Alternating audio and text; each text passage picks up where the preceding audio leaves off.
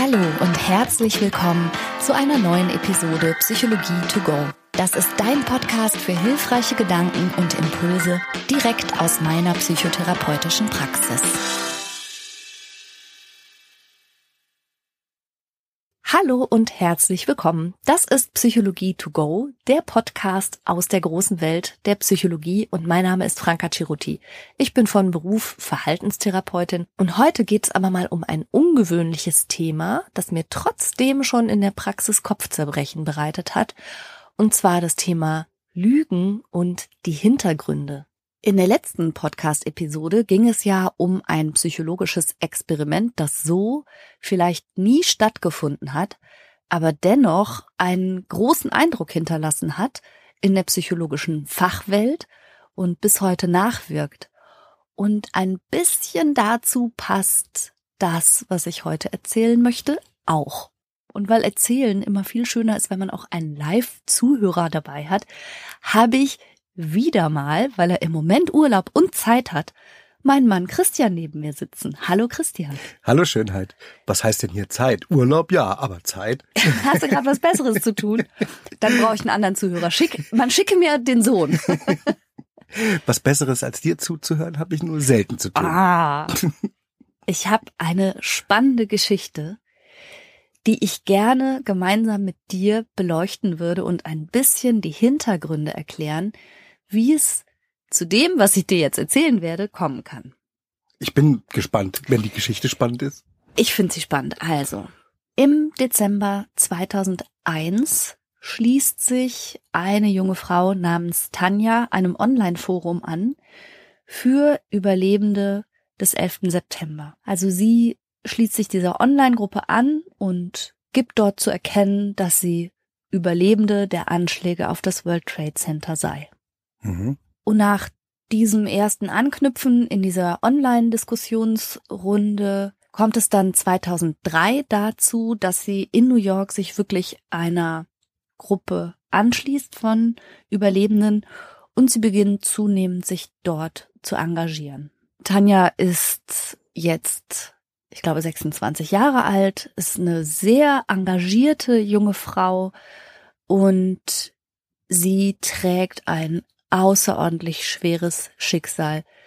Sie ist eine derjenigen, die ungefähr auf Höhe tatsächlich des Flugzeugeinschlags gewesen ist und es überlebt hat und geschafft hat, aus dem ersten, also aus dem World Trade Center 1 rauszukommen. Und in dem zweiten Gebäude ist zeitgleich ihr Verlobter Dave ums Leben gekommen. Ui. Mhm. Tanja trägt schwerste Verletzungen davon, am Arm und am Rücken, Verbrennungen, aber sie schafft's eben raus. Sie sagt, sie kommt irgendwie zu sich im Krankenhaus, ja, und hat's überlebt. Später berichtet sie dann auch noch über die genaueren Umstände ihrer Rettung. Und zwar ist da ein junger Mann dran beteiligt, der erst in der Presse als der Bandana Man bezeichnet wird. Und später wird dann deutlich, wer dieser junge Mann war, der es geschafft hat, tatsächlich 18 Menschen das Leben zu retten, dabei aber selber ums Leben gekommen ist. Dieser Mann hieß Wells Crowther. Und sie war eine von denjenigen, die von ihm gerettet wurde. Er hat das Feuer auf ihrem Rücken und ihrem Arm gelöscht und sie irgendwie aus dem Gebäude mhm. geschafft. Oh. Er selber übrigens hat es nicht geschafft. Und abgesehen von, von diesen schrecklichen Ereignissen, die ihr selber widerfahren sind, hat sie natürlich auch grauenhafte Eindrücke aus dem Inneren des Gebäudes zu berichten, was sie auch sehr lebhaft tut in Interviews, Zeitungen, Fernsehen. Auch habe ein Mann ihr noch einen Ehering gegeben, den sie bitte seiner Frau noch geben soll, was sie dann auch gemacht hat und so. Also wirklich total dramatische Szenen. Und Tanja ist innerhalb dieser Gruppe der Überlebenden eben so eine hervorstechende Person und auch so engagiert. Sie generiert sehr viel Geld. Sie sorgt sich um Traumatherapie für die Hinterbliebenen. Sie schafft, dass das irgendwie so einen offiziellen Stiftungsstatus bekommt und als schließlich dieses World Trade Center Memorial eingerichtet wird, diese Gedenkstätte, ist sie diejenige, die mit dem damaligen Bürgermeister Rudy Giuliani dort herumgehen darf und sie macht sozusagen die erste Führung dort. Oh, okay. Mhm. Also, mh. also ikonisch ja. ist sie. Ja, okay. genau, so kann man das sagen. Darf ich kurz was reinfragen? Na klar. Wenn du sagst, sie sammelt Geld für Psychotherapie, Mhm. Hat sie selber eine Psychotherapie auch gemacht?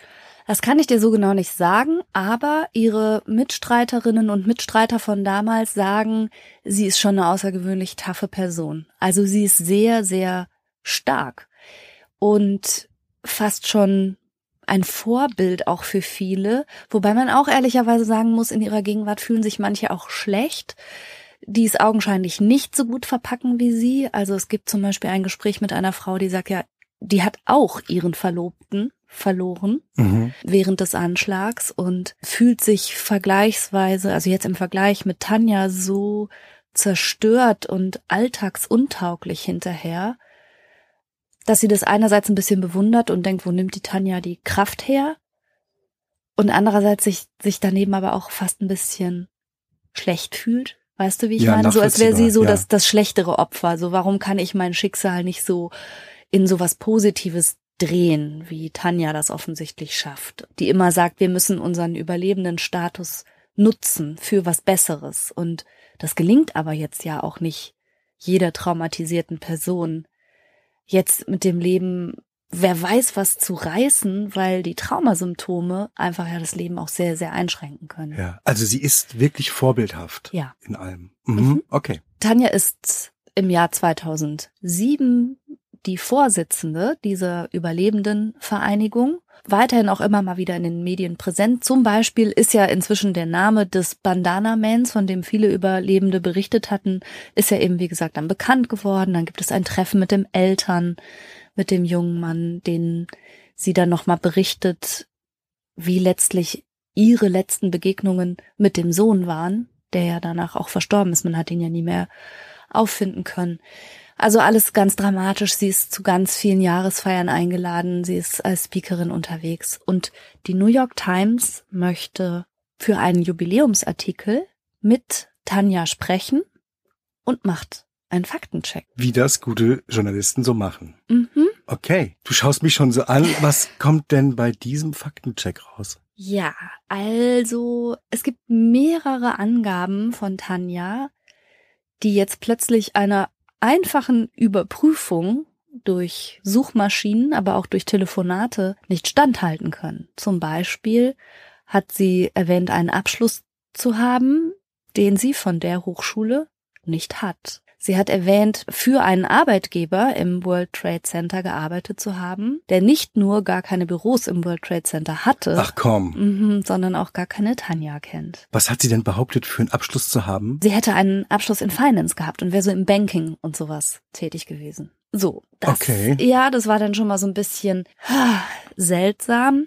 Und tatsächlich konnte man dann auch Leute auftreiben, die bemerkt hatten, auch innerhalb dieser überlebenden Community, dass ihre Geschichten na nicht immer ganz konsistent sind oder sagen wir mal eine gewisse Ausschmückung erfahren haben. Zum Beispiel hat sie ja gesagt, ihr Verlobter Dave sei im anderen Turm gestorben und später hat sie dann aber gesagt, es war ihr Mann. Also sie seien schon verheiratet gewesen. Hat sie das den gleichen Leuten erzählt oder immer verschiedenen? Ja, ein, also ich habe eine Dokumentation gesehen darüber und Okay. einer der damaligen Wegbegleiter sagt, er hätte dann so stark an sich gezweifelt, weil er gedacht hat, hm, habe ich nicht richtig zugehört oder hatte ich das falsch verstanden? Und dann ist sie so zurückgerudert. Also es gab die Geschichte, dass sie das Hochzeitskleid schon hatte und dann zweieinhalb Jahre nach den Anschlägen und nachdem ihr Dave verstorben sei, wäre sie ins Geschäft gegangen, wo das Brautkleid immer noch auf sie gewartet hätte und hätte gesagt, das könnt ihr spenden. Ich brauch's nicht mehr. Diese Geschichte hat sie zum Beispiel erzählt. Aber dann hat sie an einer anderen Stelle erzählt, sie sei mit Dave schon verheiratet gewesen. Mhm. Da hat sie dann gesagt, ja, das war so eine inoffizielle Zeremonie. Also es war immer so ein bisschen, mhm, ja, okay. Also möglich, aber Mhm. irgendwie komisch. Ja, genau. Mhm. Die New York Times macht sich also dran, ein paar Fakten zu checken. Unter anderem fanden sie seltsam, dass sie schon relativ bald nach den Anschlägen eigentlich alle diejenigen, die oberhalb eines bestimmten Niveaus, ich glaube ab dem 78. Stockwerk oder so, also je höher du warst in den Gebäuden, desto geringer war ja deine Überlebenswahrscheinlichkeit, weil du es einfach nicht geschafft hast, den weiten Weg runter. Und es gab genau, ich glaube, 19 Überlebende oder so. Und sie war nicht dabei gewesen. Und die New York Times hat sich so ein bisschen gewundert, weil sie glaubten, das damals schon gut recherchiert zu haben. So, ja, und wo war sie denn? Warum haben wir sie nie damals interviewt? Und ja, es zeigte sich bei diesem ganzen Fact-Check, hm, es gibt hier keine Tanja, es gab hier keinen Arbeitgeber. Dann zeigt sich, dass die Eltern von dem Dave, dessen Namen sie genannt hatte, noch nie von ihr gehört hatten. Mhm.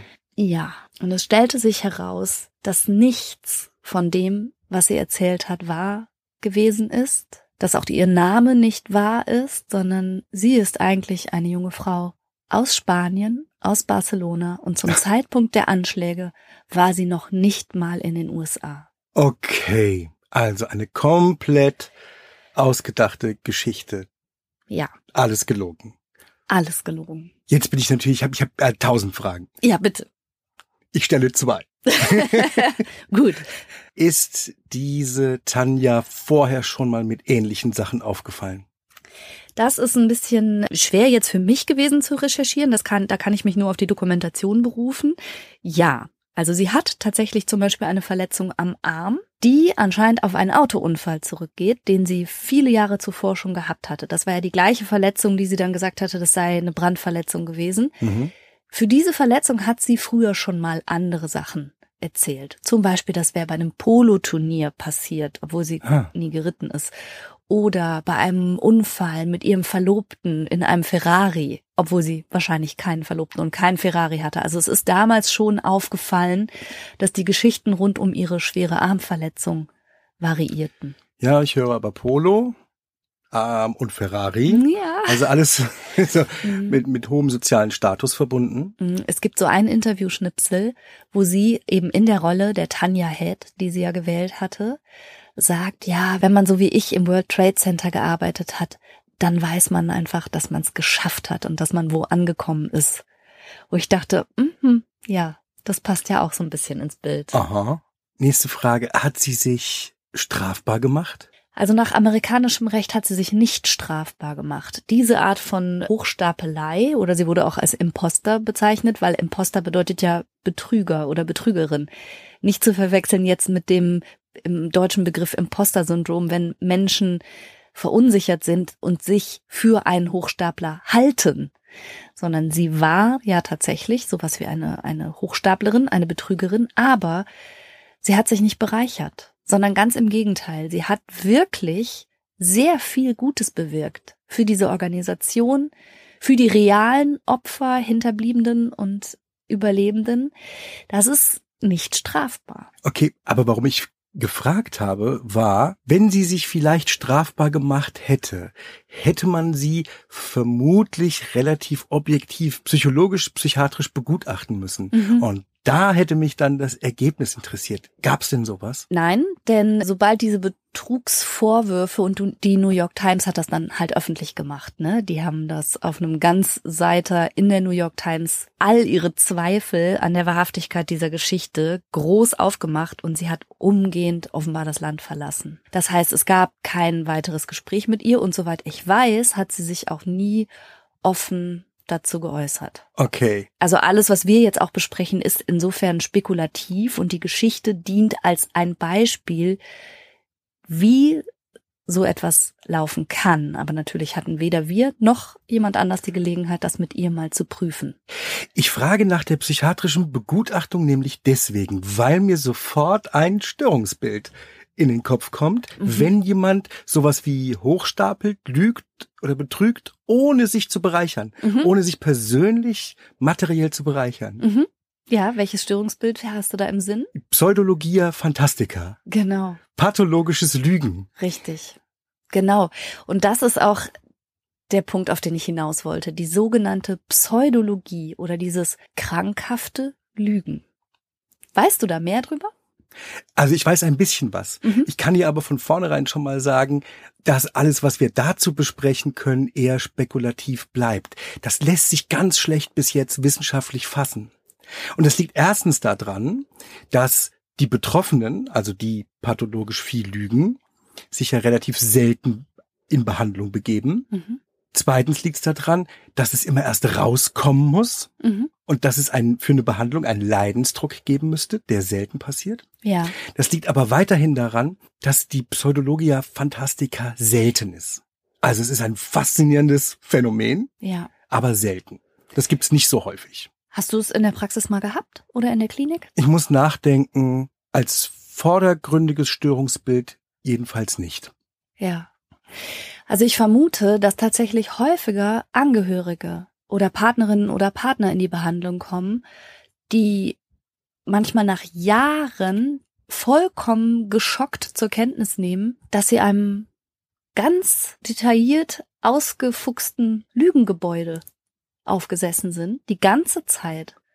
Und das habe ich schon mal in der Praxis gehabt. Das war die Partnerin einer Person, wo ich schon im Zuhören dachte, also sie, sie schilderte, dass sie jemanden kennengelernt habe und Mhm. die Partnerschaft entwickelte sich recht schnell und ich habe schon so gedacht, wow, klingt wie eine Mischung aus Indiana Jones und Dagobert Duck Okay. und es war alles so, also weltgewandt, überall zu Hause auf der Welt, aber dann auch kuriose Erbschaften, von denen er erst gar nichts wusste und dann doch und Was, was hat wer geerbt? ja, er, er habe etwas geerbt, aber noch nicht so richtig, aber demnächst und erst muss er noch zurück von der Fremdenlegion und es waren so ganz, ganz Okay. abenteuerliche Geschichten, wo ich schon immer dachte, so viel kann einem Menschen eigentlich nicht passieren. Wo du Und- denkst, wenn es in einem Roman stehen würde, würde das abgelehnt, weil zu unrealistisch. Ja, genau. Und jetzt ist ja dann manchmal das Leben so. Manchmal ist das Leben so. Und dann habe ich mich auch lange zurückgehalten, so leise Zweifel mal anzumelden, bis meine Patientin dann selber bemerkt hat, so, ups, irgendwas geht hier nicht so richtig auf. Und sie ist wirklich so jemandem aufgesessen. Aber auch in seinem Fall, beziehungsweise im Fall jetzt meiner Patientin und dieser Geschichte, war nicht im Vordergrund, dass er betrügen wollte oder sich bereichern wollte oder sich irgendwas erschleichen wollte, sondern, und das macht ja eben die Pseudologia Fantastica auch zu einem, zu einem Erkrankungsbild, wenn man so will, zu einem psychologischen Störungsbild, da sitzt eine Not dahinter. Bei demjenigen, der pathologisch lügt. Ja, genau. Also ich finde ja, das ist natürlich rein zur Unterhaltung und das ist jetzt keine, keine psychologische Dokumentation, aber in diesem Film Catch Me If You Can mit Leonardo Ja, DiCaprio, ja. der ist natürlich ein ganz klar ein Betrüger und der macht ja auch richtig kriminelle Sachen. Der macht Urkundenfälschung und all sowas. Und warum macht er das? Na, der macht das aus zweierlei Gründen, wenn ich mich recht entsinne. Zum einen ist es tatsächlich ein höherer Lebensstatus und er bereichert sich. Ja. Zumindest im Film hat er dann irgendwie vier Millionen Dollar Scheckbetrug Ja, okay, okay. begangen. Das ist dann eben der kriminelle Aspekt, der bei pathologischen Lügnern eben nicht unbedingt vorkommt. der zeichnet das zumindest nicht aus. Nee. Genau. Und zum anderen der hohe Status, Die Anerkennung die halt Anerkennung. Auch, ne? Also in Catch Me If You Can, der Film, der ja, der beruht ja auf wahren Begebenheiten, ne, hat Mhm. ja eine wahre Grundlage. Da ist der Protagonist Pilot, Mhm. er ist aber auch Arzt Mhm. und er ist auch Jurist, Wow, auch Anwalt, ne? So. krass. Ja. Jetzt gibt es tatsächlich jetzt ohne Witz, das gab es in Deutschland auch. Was? Ja, es gab einen jungen Mann, der sich wie die Filmvorlage in dem Fall zunächst als Pilot ausgegeben hat. Der hat sich eine sehr teure Uniform betrügerisch irgendwie erschlichen und ist mit fantastischen Geschichten hochstapelnd durch die Welt gegangen. Aber nicht, er hat nie wirklich im Cockpit gesessen. Bitte Nein, sag ganz mir das interessant. nicht. Nein, er hat sich nie einem Flugzeug tatsächlich gefährlich genähert, noch Gut, dem gut, gut. Sicherheitsbereich genähert. Ja, Ja, aber er hat Leute durchaus um ihr Geld gebracht. wow, okay. Der ist zunächst verurteilt worden, ich glaube 2012 oder 13 au- zu einer Bewährungsstrafe, weil man gesagt hat, okay, du hast es versucht, wir haben dich erwischt, ähm, jetzt hör damit auf. Ja. Und er hat wohl auch einen sehr guten Eindruck vor Gericht gemacht. Mhm. Er stand aber ein Jahr später schon wieder vor Gericht, weil er gegen die Bewährungsauflagen verstoßen hat. Weil er wieder gelogen und gehochstapelt hat. Wow. Und damals hat man ihm tatsächlich eine Pathologie, also eine Erkrankung zugeschrieben. Genau, und ich glaube, das ist eben der wichtige Punkt, den wir zum einen mal abgrenzen müssen. Also bereits 1891, glaube ich, war es, hat der Psychiater Anton Delbrück gesagt und festgestellt, dass es Menschen gibt, die so unverhältnismäßig lügen und auch eigentlich ohne erkennbares Ziel, also eben nicht, um sich zu bereichern oder andere übers Ohr zu hauen oder so, dass er damals schon gesagt hat, das braucht eine eigene psychiatrische Kategorie. Und auf ihn geht also dieser Begriff der Pseudologia Fantastica auch zurück. Bis heute ist allerdings das pathologische Lügen keine eigenständige Kategorie in der International Classification of Diseases findest du das nicht. Es ist aber ein, da kann man dann sagen, ein Syndrom, das schon in Fachkreisen bekannt ist. Ja. Und auf das wir auch ein bisschen schauen müssen, immer mal wieder. Wenn bei uns auffällt, dass Klienten ganz schwindelige Geschichten erzählen, Mhm. dann poppt in unseren Köpfen tatsächlich das immer als wir sagen Differentialdiagnose, also als mögliche Diagnosestellung Ja. immer mit auf. Ja. Also es poppt immer auf, oh, das ist gilt zu bedenken, es könnte auch pathologisches Lügen sein. Ja. Und das wiederum ist aber auch abzugrenzen jetzt von einem Wahn. Ja. Also, aber zum Wahn, denke ich, machen wir noch mal eine eigene Podcast-Folge, weil das Ja. ist ein super spannendes Thema, ganz meins. ne? Ja, ja, ich weiß. Aber im Unterschied dazu sind ja eben die Menschen, die so pathologisch, zwanghaft, krankhaft lügen. Und zwar auch ohne Bereicherungsabsicht und ohne betrügerische Absicht. Einfach so, in ihrem Alltag, mit ihren Mitmenschen, in ihren Beziehungen.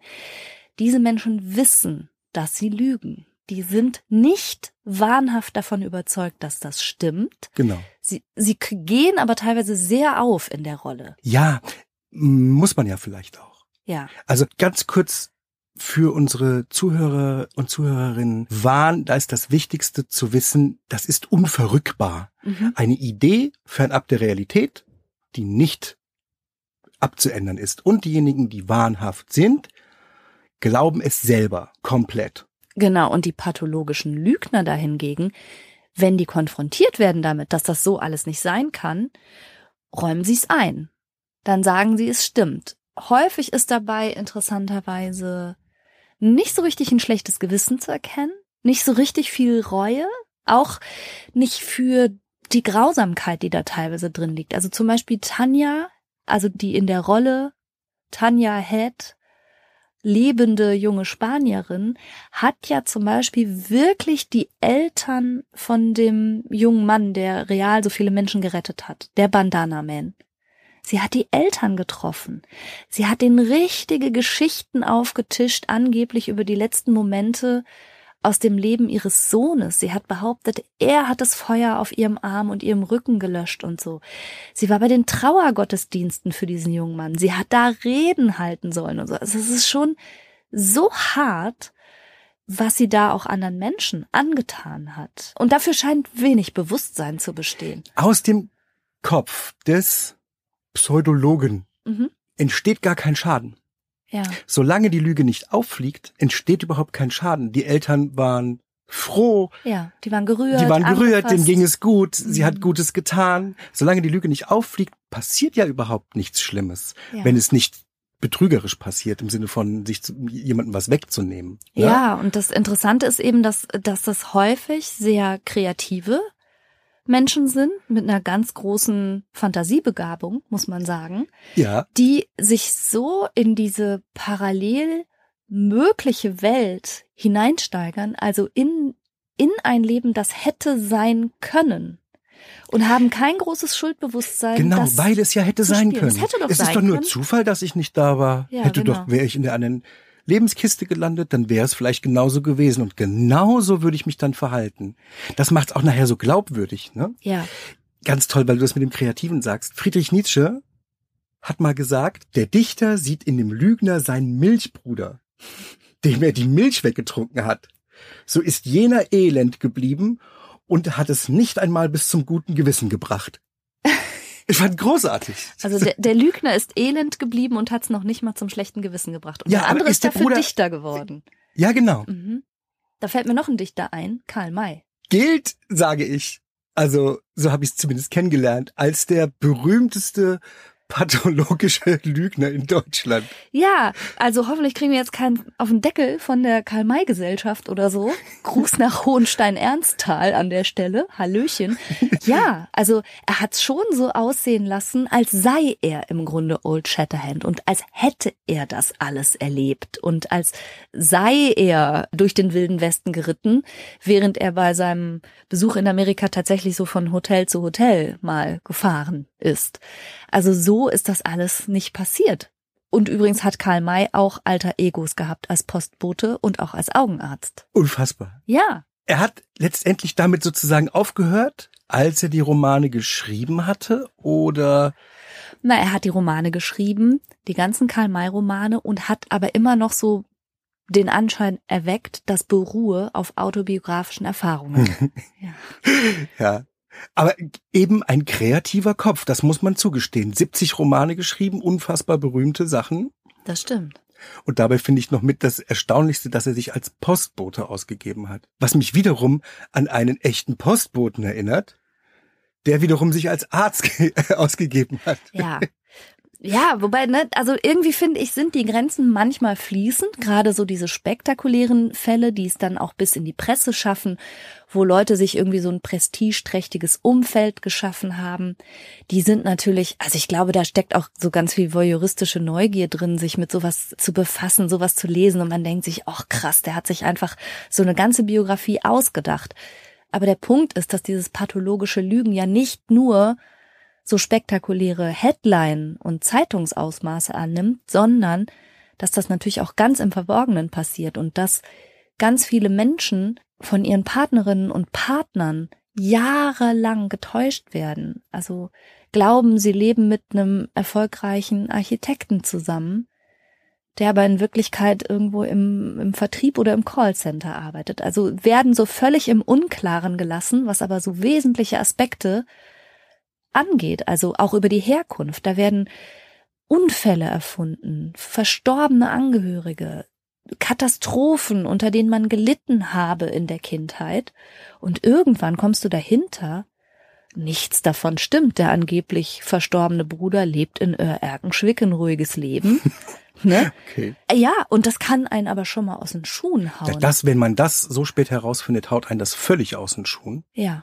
Denn da stützt ja ein ganzes gedankliches Lebensgebäude ein. Dann bedeutet das ja, dass man sich auf gar nichts verlassen kann. Und eigentlich brauchen wir Menschen das, ja. Wir brauchen gewisse Verlässlichkeit. Ja. Und gleichzeitig übrigens lügen wir alle. Mal mehr, mal weniger, ein bisschen. Und das ist auch irgendwie sinnvoll. Das gehört ein Stück weit zum Menschsein, fürchte ich dazu. Statistisch sollen es wohl etwa drei Lügen am Tag sein. Wow. Also heute hab ich noch nicht gelogen. Wüsste nicht. Aber der Tag ist ja noch jung. Ja, wollte gerade sagen, da kann ja noch kommen. Aber ehrlich, hast du mal, hast du mal eine richtige Lügengeschichte erzählt? Also was du meinst, sind ja wahrscheinlich so kleine so White Lies im Sinne von Notlügen, Ausreden, Bequemlichkeitslügen oder um andere Leute nicht zu verletzen. Das sind, glaube ich, so die häufigsten Ja. Gründe, um zu lügen. Ja, und besser dazustehen, ehrlich gesagt. Ach so, ja. Ja, das Mhm. glaube ich gibt's ganz viel. Also es ist auch mal schwierig zu sagen, was eine Lüge oder wo Lügen richtig anfängt. Im Sinne von, ob ich etwas etwas übertreibe Mhm, mhm. oder ob ich etwas beschwichtige, eine Ja. Auslassung. Ja, Ja? aber die pathologischen Lügner erfinden Zeug. Also es ist Genau. häufig so ein Flechtwerk aus realen Begebenheiten.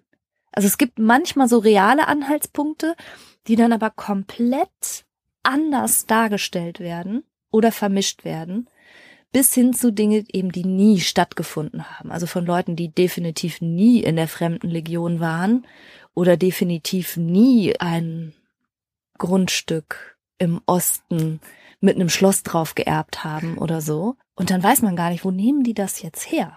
Also es gibt irgendeinen Anhaltspunkt in der Realität, den sie dann aufgreifen und wie eine eigene biografische Geschichte draus spinnen. Und im engeren Sinne, wenn man das nicht lassen kann, Mhm. wenn man auch auf triviale Fragen oder Begebenheiten immer mit einer Lüge antwortet, Mhm. dann ist es so richtig zwanghaftes, also man kann es nicht lassen, Ja. pathologisches Lügen. Und jetzt sind die Grenzen ganz fließend hin zur, was wir gesagt haben, Hochstapelei Ja. im Sinne von Betrügertum. Mhm. Und wenn ich da noch mal ganz kurz auf den deutschen Catch Me If You Can Ja. Protagonisten zurückkommen darf, dem hat man ja in der ersten Verurteilung in einem Gutachten eine Erkrankung unterstellt. Ja. Und so, ein sogenanntes Felix-Krull-Syndrom. Ach, wer war denn Felix Krull nochmal? Felix Krull war ein, war die Hauptfigur in einem Thomas Mann Roman. Ja. Der auch Hochstapler war, Mhm. der am Anfang in dem Roman so recht distanziert ist von seinen äh, eigenen Lügen, bei dem die Grenzen aber später verwischen. Ja. Was ich übrigens für möglich halte, ein Stück weit. Halte ne? ich auch für möglich. Und, ja, und später, und später in der letzten Verurteilung, nachdem er es alles nicht lassen konnte, Ja. ne, und auch irrwitzig komische Lügen erzählt hat, haben die Gutachter ihm nichts Krankhaftes mehr zugeschrieben, sondern haben einfach nur gesagt, das ist Betrug und nicht Aha, mehr. Okay. Ja, ich vermute aber, dass die Grenzen in alle Richtungen ein bisschen fließend sind. Vielleicht dann auch so, dass wenn du sehr lange mit einer Lüge lebst und die aufrechterhalten musst, dann gehört es ja dazu, dass du dich wirklich emotional, wie ein guter Schauspieler, total drauf einlässt und dir das total lebendig vorstellst. Also ja, du kriegst schon mit, du kreierst da gerade was. Das Ja. war nicht Realität, aber es ist so ein, ja, aber in einer alternativen Welt hätte es sein können und dann wäre es so und so gewesen und dann lässt du dich gedanklich und mit deiner Fantasie voll drauf ein. Du besuchst vielleicht Orte, du sprichst mit Menschen, du interessierst dich für das Thema, so wie Tanja mit den World Trade Center Hinterbliebenen und Überlebenden. Du bist plötzlich in dieser Welt und dieses Schauspiel verselbstständigt sich und das wird deine Persönlichkeit. Und wir haben ja schon auch mal in einer anderen Episode, als es um Erinnerungen ging, gesagt, dass unser Gehirn gar nicht so gut imstande ist zu unterscheiden, was ist jetzt gerade eine sehr lebhafte Fantasie, die ich mir aber streng genommen selber mache, selber kreiere, und was ist eine lebendige Erinnerung.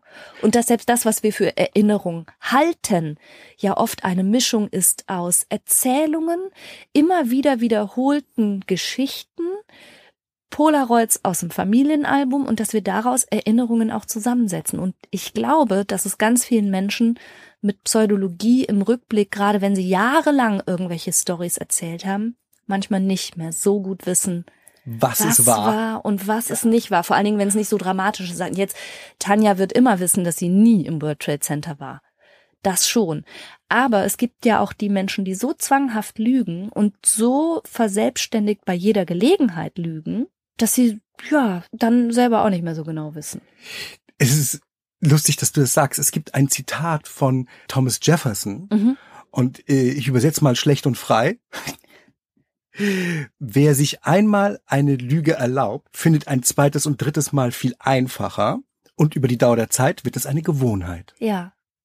Und ja, ich glaube auch, und das ist ja ehrlich gesagt bei ganz vielen psychischen Erkrankungen so, dass es gerade zu Beginn in einem bestimmten Kontext eine Lösung war.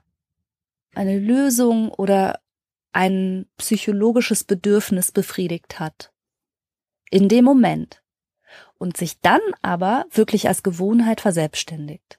Vor allen Dingen, wenn es ganz gut funktioniert hat, Ja, ne? wenn es genau. eine innere Spannung in irgendeiner Form aufgelöst hat. Und das ist auch die Idee ja hinter der Pseudologia Fantastica.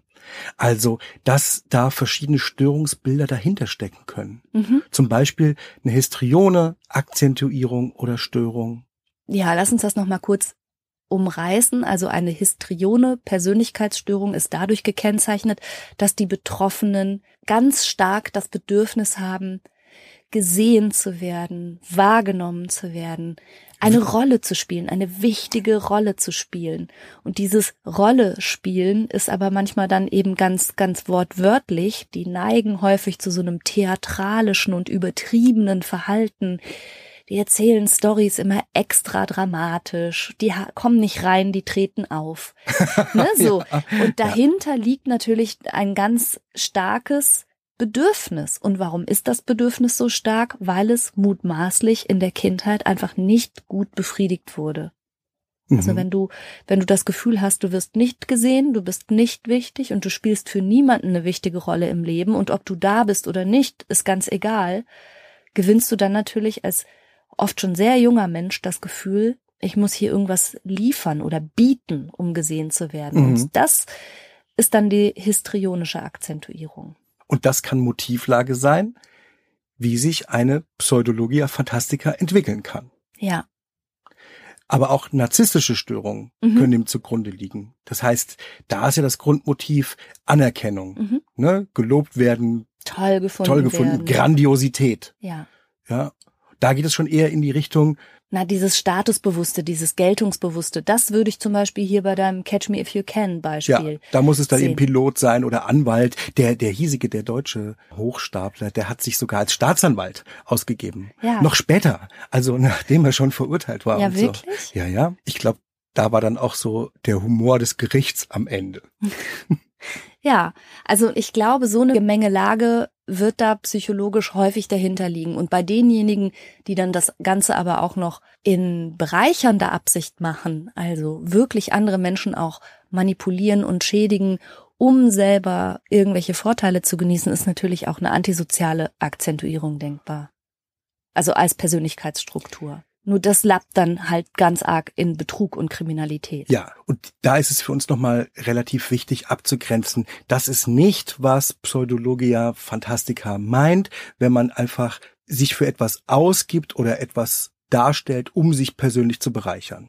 Genau, das würde Das ich, ist das nicht. Das ne? würde ich sagen, ganz das ist nicht. Betrug. Ja. Ja. Und manchmal kann es ja vielleicht auch eine Mischung aus verschiedenen Persönlichkeitsstilen oder Störungen sein, die dadurch gekennzeichnet sind, dass eben der betreffende Mensch an dieser Stelle ja ein großes, klaffendes, tiefes Loch an unbefriedigten Bedürfnissen hat. Ja, genau. In der psychoanalytischen, tiefenpsychologischen Theorie wird dann nochmal unterschieden, warum denn wohl so gelogen wird. Und besonders beachtet wird da Heinz Kohut, Mhm. ein alter Psychoanalytiker, der hat gesagt, ja, es gibt zwei verschiedene Gründe, woher das sozusagen kommen kann, Mhm. das Lügen.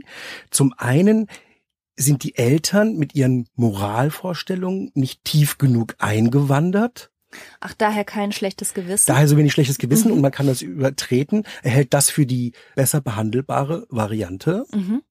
Oder in der frühen Kindheit gab es schon so eine Art Verwahrlosung Ja.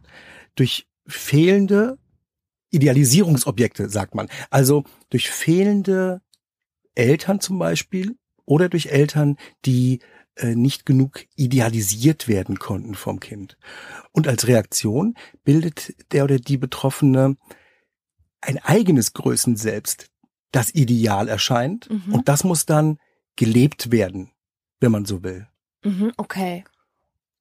Das ist ein bisschen verkürzt dargestellt. In der psychoanalytischen Theorie ist alles sehr viel komplizierter. Also die Fachkollegen mögen mir verzeihen, wenn ich da Auslassungen hatte. Ja. Und weißt du, was dann noch dazu kommt? Mhm.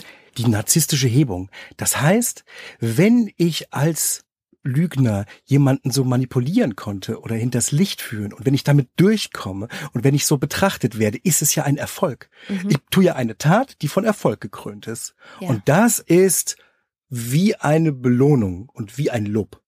Das ist die narzisstische Hebung. Ja, also halte ich auch für die wahrscheinlichste Erklärung, was dem pathologischen Lügen zugrunde liegt, dass es fast immer darum geht, sich selbst interessanter, aufregender, statusträchtiger, informierter, weltgewandter und wie auch immer darzustellen, als man sich selbst erlebt. Aber dahinter liegt natürlich auch die traurige Überzeugung, so wie ich in Wirklichkeit bin, Ja, genau. und was ich in Wirklichkeit kann, hab und darstelle, reich ich nicht. Und ich muss, um geliebt zu werden oder um Menschen an mich zu binden, solche Geschichten erzählen. Denn ich, wie ich wirklich bin, reich gar nicht aus. Und das finde ich richtig traurig. so ist es vermutlich. Und das wäre auch die Möglichkeit, wo wir therapeutisch ansetzen würden. Der Punkt ist ja nur, dass die Menschen mit pathologischem Lügen diesen Schmerz, diese innere Not ja häufig nicht spüren wollen. Oder sie Also- kommen halt schlecht dran. Ne? Also, ja, wollen auch nicht. Ne? Das ist ja genau das, was sie vermeiden möchten Ja, genau. zu fühlen. Ich habe auch die Theorie gelesen, dass im Sinne einer kognitiven Dissonanzreduktion das Lügen zu verstehen ist. Also kognitive Dissonanz ergibt sich immer dann, wenn es einen Bruch gibt, zum Beispiel zwischen dem, was ich denke und dem, was ich tue. Oder in Mhm, diesem mhm. Fall ein Bruch zwischen der Realität, wie sie ist, und meinem, du hast es gerade genannt, Ideal selbst sozusagen. Genau. Und dann passiert dann um diesen, diesen Spannungszustand von, och, ich hätte aber lieber ein interessantes, aufregendes Leben und wäre lieber erfolgreich und so weiter und so weiter. Bin ich aber nicht. Um diese Anspannung zu reduzieren, wird dann quasi die Realität an das Ideal angepasst. Ja, genau. Durch Lügen. Im Sinne einer kognitiven Dissonanzreduktion. Und es ist jetzt ehrlich gesagt aber nicht zu erwarten, dass die Lügner selbst freiwillig sich zurück in diesen Anspannungszustand begeben und schon gar nicht, wenn sie schon jahrelang lügen und sich immer mehr da rein geschafft haben und ein komplettes Parallelleben erfunden haben, denn der Bruch zur Realität wird ja immer nur größer, mit jeder Lüge größer und größer. Du bist Partnerschaften vielleicht eingegangen, du hast vielleicht jemanden geheiratet unter völlig falschen Voraussetzungen. Wie ein Schneeball.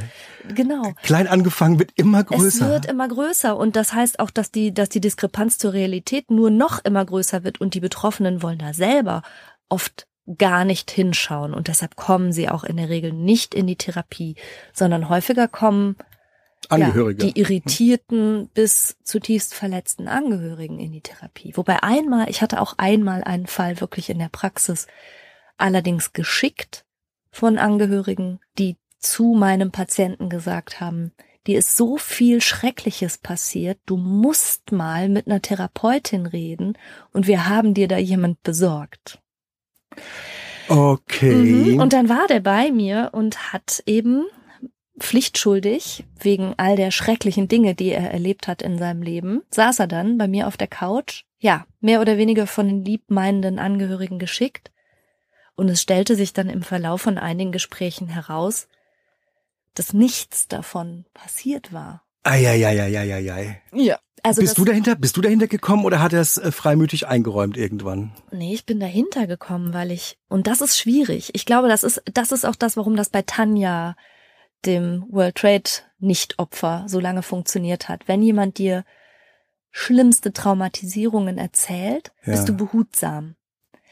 Du hast und gnädig, so eine Art, ne? ja natürlich, Für falsche und, Erinnerungen oder ähnliches. genau. Und dann dann denkst du halt so, naja gut, vielleicht ist es jetzt auch gar nicht so so konsistent in der Erzählung, weil das ja gerade bei Traumaüberlebenden häufig ist, dass Erinnerungen auch eben splitterhaft oder nur fragmentarisch abgespeichert werden. Ja, absolut. Und keine lineare Erzählung möglich ist. Das ist total nachvollziehbar. Das hinterfrage ich auch nicht.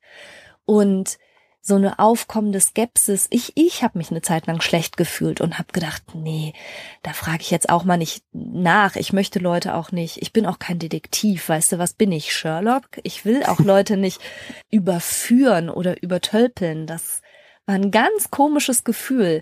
Ich möchte immer mit meinen Patientinnen und Patienten vertrauensvoll arbeiten und immer mit dem arbeiten, was sie mir präsentieren. Nur in dem Fall war es so krass. Ich hatte ja gesagt, meine eine Patientin hatte ja diesen neuen Freund, so eine Mischung aus Indiana Jones und Dagobert Duck Mhm. und so ähnlich war es halt auch. Und ich habe gedacht, wie kann einer Person, einer jungen Person, so viel krasser Scheiß passieren und das dann aber auch noch in Kombination mit einer gar nicht zu übersehenden Tendenz, im Grunde aus jeder Story eine Riesenstory zu machen. Also auch das zu spät kommen war. Alles, das zu spät kommen war nicht einfach nur, ja, boah, sorry, ich bin zu spät losgefahren, sondern das zu spät kommen war eine Riesenstory, was da alles passiert ist an dem Tag. Und Okay. die nächste Terminvereinbarung schwierig, weil was bis dahin alles los ist. Und ich habe so einen Gesamteindruck bekommen von, wow, Junge, du übertreibst ganz schön. Und irgendwann habe ich mich dann getraut und habe dann behutsam nachgefragt, ob er denn manchmal das Gefühl hätte, um gesehen zu werden und wahrgenommen zu werden, hier und da mal ein bisschen übertreiben zu müssen, weil er vielleicht glaubt, dass sonst Menschen seine Not nicht sehen oder wie schlecht es ihm eigentlich geht, dass er da so ein bisschen dick aufträgt manchmal. Und dann ist das so richtig aus ihm rausgebrochen. Und es hat sich aber gezeigt, dass er wirklich krasse Sachen, also einschließlich einer Krebserkrankung, die er am Arbeitsplatz gespielt hat. Die- Und es war alles nicht wahr. Nichts davon war wahr. Okay. So. Und das hat zu einer ganz unguten Situation geführt, dann auch mit den Angehörigen, die dann natürlich erwartungsgemäß super verletzt waren. Ja. Okay. Ja, verstehe. Mit Erkrankungen vorspielen, das geht dann schon wieder in eine spezielle Mhm. Form von Pseudologia Fantastica. Ja, genau. Das ist das sogenannte Münchhausen-Syndrom. Da würde ich vorschlagen, machen wir auch nochmal eine extra Podcast-Folge zu, weil es wirklich ein spannendes Phänomen in sich ist. Ja, mit interessanten Geschichten. Da habe ich tatsächlich auch Dinge selber erlebt. Ja. Da machen wir vielleicht nochmal eine Folge zu. Da erzählst du mir mal eine Geschichte. naja, also mein junger Patient jedenfalls hatte auch, also er hatte viele Dinge erfunden, frei erfunden. Auch Überfälle und alles mögliche, aber eben auch diese Krebserkrankung, die insbesondere am Arbeitsplatz, davon wussten jetzt zum Beispiel seine Angehörigen gar nichts, dass er auf der Arbeit erzählt habe, er sei schwer krebskrank und so, ne? Also, das war schon heftig und er hat die Therapie aber abgebrochen. Bei dir die Therapie dann abgebrochen. Mhm. Ja, Wobei wir da leider, also schade eigentlich, total schade, weil wir da ja an dem Punkt waren, wo wir hätten arbeiten können. und du hättest ihn dabei unterstützen können, das aufzulösen in sein Ja, Leben wenn, hinein. ja, also letztlich geht es ja therapeutisch darum, ein Selbstwertgefühl aufzubauen, ein positives Selbstbild aufzubauen, ohne die ganzen Stories und das ganze Gedöns und das ganze Gemache und wirklich Vertrauen zu fassen, dass es Menschen gibt, die einen lieben, einfach so, wie man ist, ohne dass man dafür glitzern muss oder ohne dass man dafür ein Abenteurer sein muss oder ein Überlebender oder was auch immer er dachte sein zu müssen, um interessant zu sein. Ja. Da hätte ich total gerne mit ihm dran gearbeitet. Das führt uns vielleicht auch bisschen zu einem kleinen Fazit, was Lügen im Allgemeinen angeht. Mhm. Ein bisschen ist es normal und vollständig jederzeit ehrlich zu sein, kann so verletzend und unangenehm sein, muss auch nicht. Ne? Da habe ich auch schon mal, ich habe schon mal eine Folge zum Lügen gemacht übrigens. Die verlinke ich auch mal in den Shownotes. Oh ja, super. Ja, dieses Konzept radikale Ehrlichkeit halte ich gar nichts von. Das ist das andere Ende Ja, von das auf sorry. der anderen Seite. Ja, mm, mm. don't. Von you better don't. Lügen. Wenn du gute Beziehungen haben willst, darfst du auch ab und zu mal nett lügen. ja. Allerdings, wir plädieren ja größtenteils möglichst für Transparenz. Und Authentizität. Es macht wirklich Sinn, wenn man seine Motivlage einfach erklärt. Also, es macht ja Sinn, die selber rauszubekommen, die Mhm. eigenen Motive. Und wenn ich die dir zum Beispiel erzähle, warum ich irgendwas gemacht habe, was ich lieber mh, nicht die Wahrheit gesagt hätte, Mhm. dann kann ich für gewöhnlich Verständnis dafür erwarten.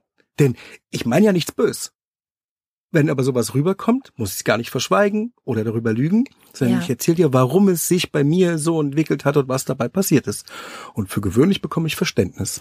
Ja, tatsächlich ist das so, dass auch die, die Angehörigen häufig erstmal total geschockt sind, wenn sie hinter diese ganzen Lügen kommen oder wenn sie realisieren, dass die Person, mit der sie zusammen sind, so eigentlich gar nicht existiert und sagen dann aber im Grunde sinngemäß genau das, was du sagst. Warum? Ich lieb ihn oder sie doch einfach so.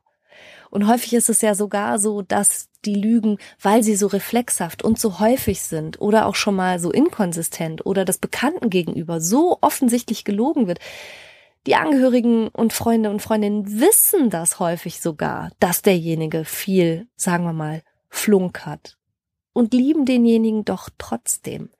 Aber das ist dann der Punkt, wenn sich das so stark verselbstständigt hat und du so wenig Selbstbewusstsein hast, dass du auf deine Unsicherheiten hinweisen kannst, auf deine Schwachstellen hinweisen kannst, dass du sagen kannst, wenn du dich beschämt fühlst oder klein Ja. oder nicht ausreichend. Das wäre schon sehr hilfreich, ne? Also als kleine Ermunterung vielleicht am Schluss, wenn du selber davon betroffen bist und du von dir selber weißt, dass du häufig lügst oder Realitäten aufpolierst oder Geschichten ganz stark tunst oder sogar verdrehst, wenn du in einer Partnerschaft bist und jemandem etwas vorgespielt hast, was oder wer du eigentlich nicht bist, dann gibt es da Hilfe. Aber nicht hilfreich ist natürlich, wenn du in die Therapie gehst und in der Therapie wiederum die gleichen gleichen, Geschichten Geschichten erzählst. erzählst. Das wird dir natürlich nicht helfen. Aber vielleicht kann dir allein schon mal der Gedanke helfen, dass du nicht allein bist, dass das einen Namen hat, nämlich Pseudologie, und dass das häufig eine zugrunde liegende Selbstwertproblematik ist. Und man kann daran was machen. Und als Angehöriger kannst du wissen, dass es nichts Persönliches ist in dem Sinne. Also du wirst nicht angelogen mit dem Ziel, dich zu schädigen, sondern es ist ein Problem bei demjenigen, der pathologisch lügt. Ist nicht böse gemeint in dem Sinne. Wobei es natürlich diese Schnittstellen gibt, wo es ganz klar in Betrug oder Kriminalität lappt. Da sollte man sich als angehörige Person auf jeden Fall schützen.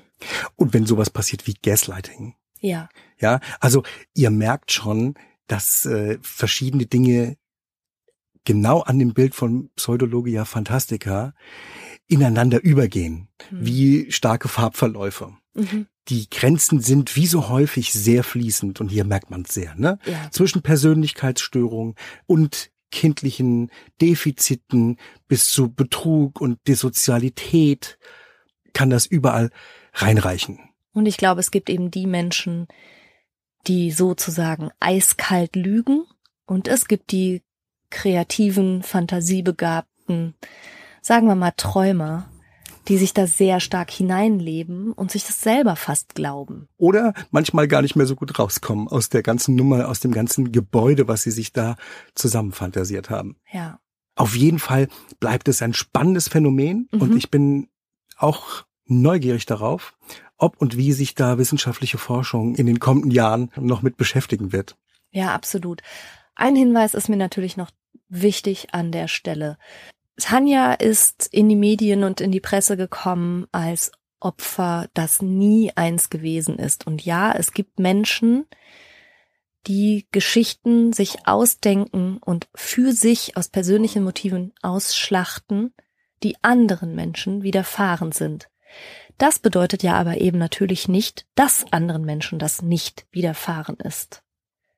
Nein, Traumatisierungen sind im Verhältnis häufig, Pseudologia Fantastica im Verhältnis sehr, sehr selten.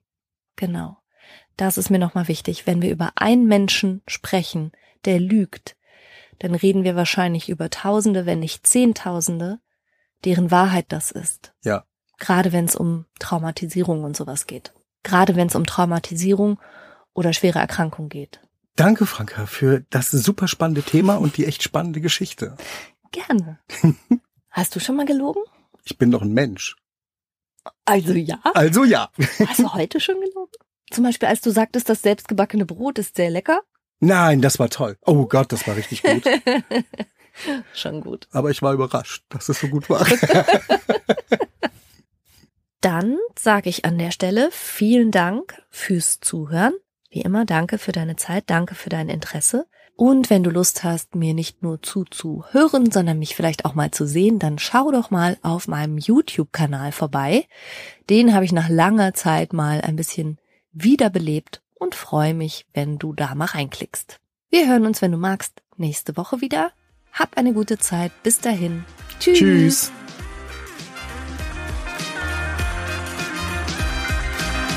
Das war's für heute. Ich hoffe, du konntest eine Menge frischer Gedanken für dich mitnehmen. Mehr davon gibt's auch auf meiner Seite www.franca-ceruti.de